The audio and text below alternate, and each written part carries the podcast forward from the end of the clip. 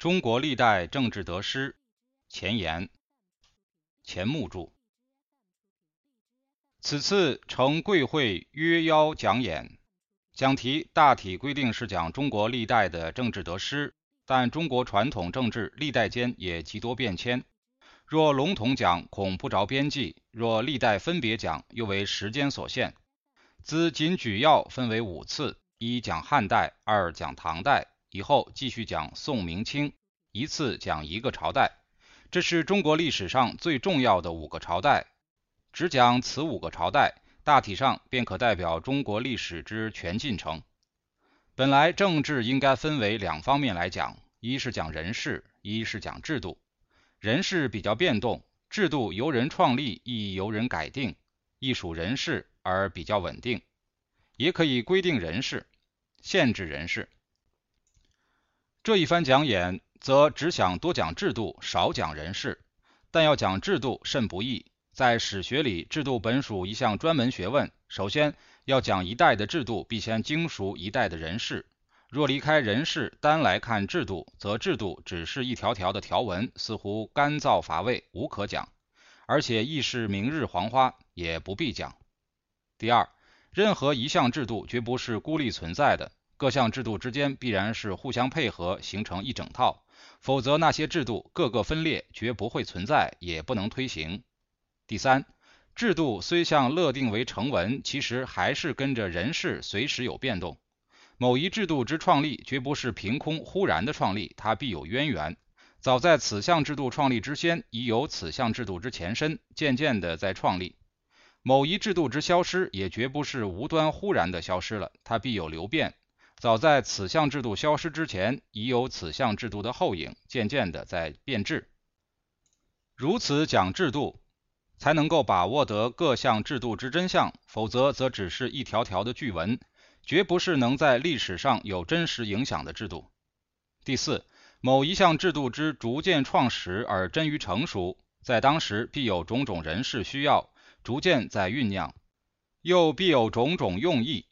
来创设此制度，这些在当时也未必尽为人所知，一到后世则更少人知道。但任何一制度之创立，必然有其外在的需要，必然有其内在的用意，则是断无可疑的。纵然事过境迁，后代人都不了解了，即其在当时也不能尽人了解得。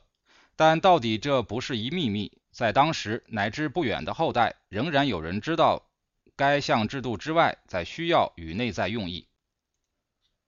有记载在历史上，这是我们讨论该项制度所必须注意的材料。否则，时代已变，制度也已不存在。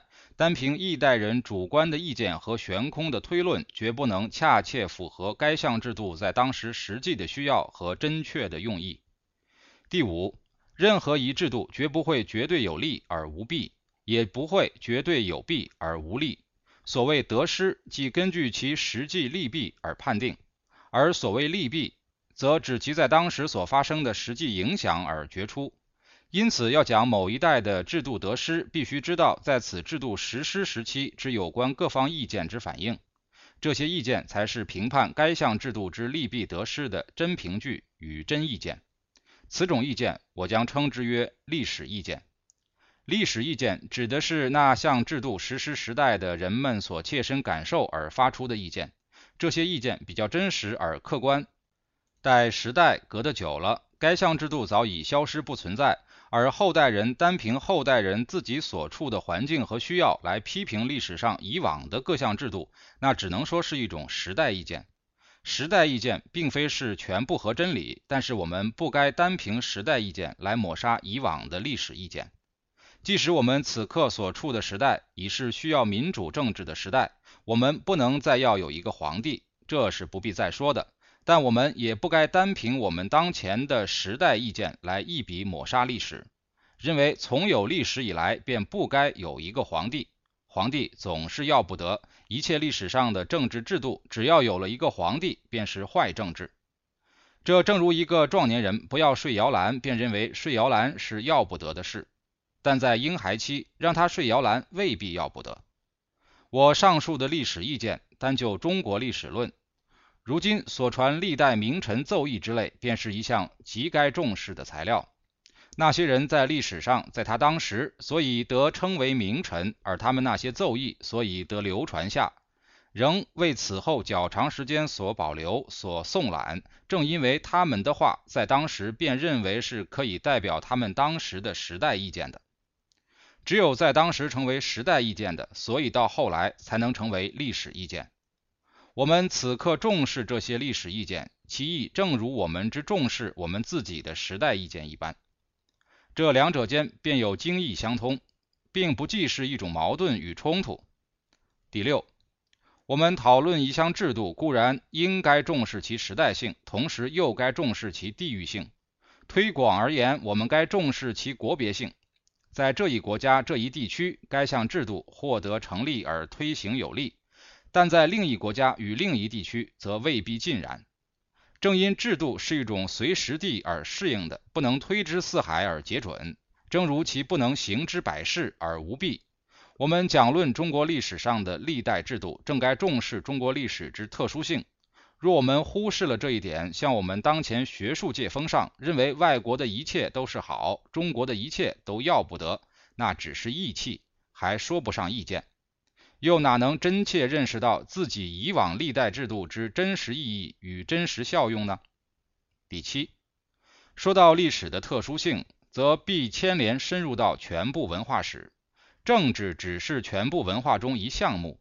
我们若不深切认识到某一国家、某一民族全部历史之文化意义，我们很难孤立抽出其政治一项目来讨论其意义与效用。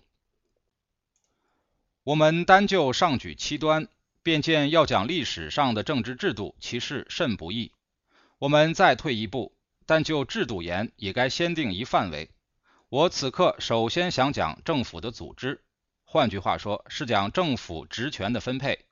即就汉唐宋明清五个朝代来看，中国历史上政府职权分配之演变，我们便可借此认识中国传统政治之大趋势及其内在之根本意向。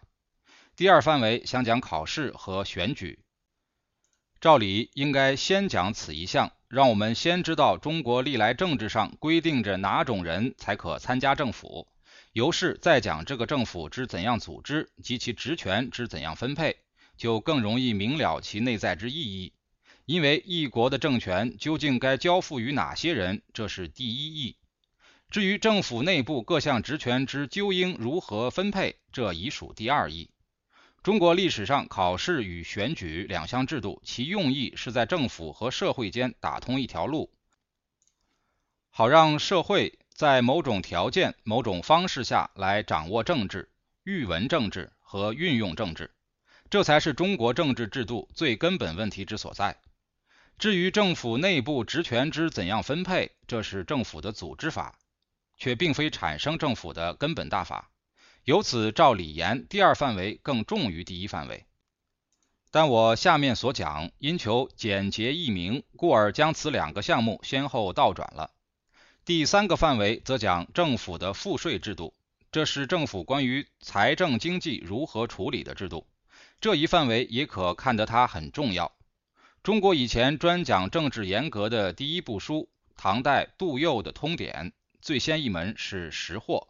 即是上述的第三范围，次讲选举，即上述第二范围，再讲职官，便是上述第一范围。现在为方便讲述起见，先职官，次考试，再次识货。而第三范围又只讲关于田赋的一项。第四范围，我想讲国防与兵役制度。养育此政府的是经济，保卫此政府的是武力，这一范围也极重要。其他如学校制度、教育制度等，本也很重要，但我想单从此四个范围来指陈历代政治制度的严格，纯从历史事实上来比较它的好坏，根据当事人的意见来说明它的得失，在此四范围以外的，则暂不涉及了。家常读书制作，感谢您的收听。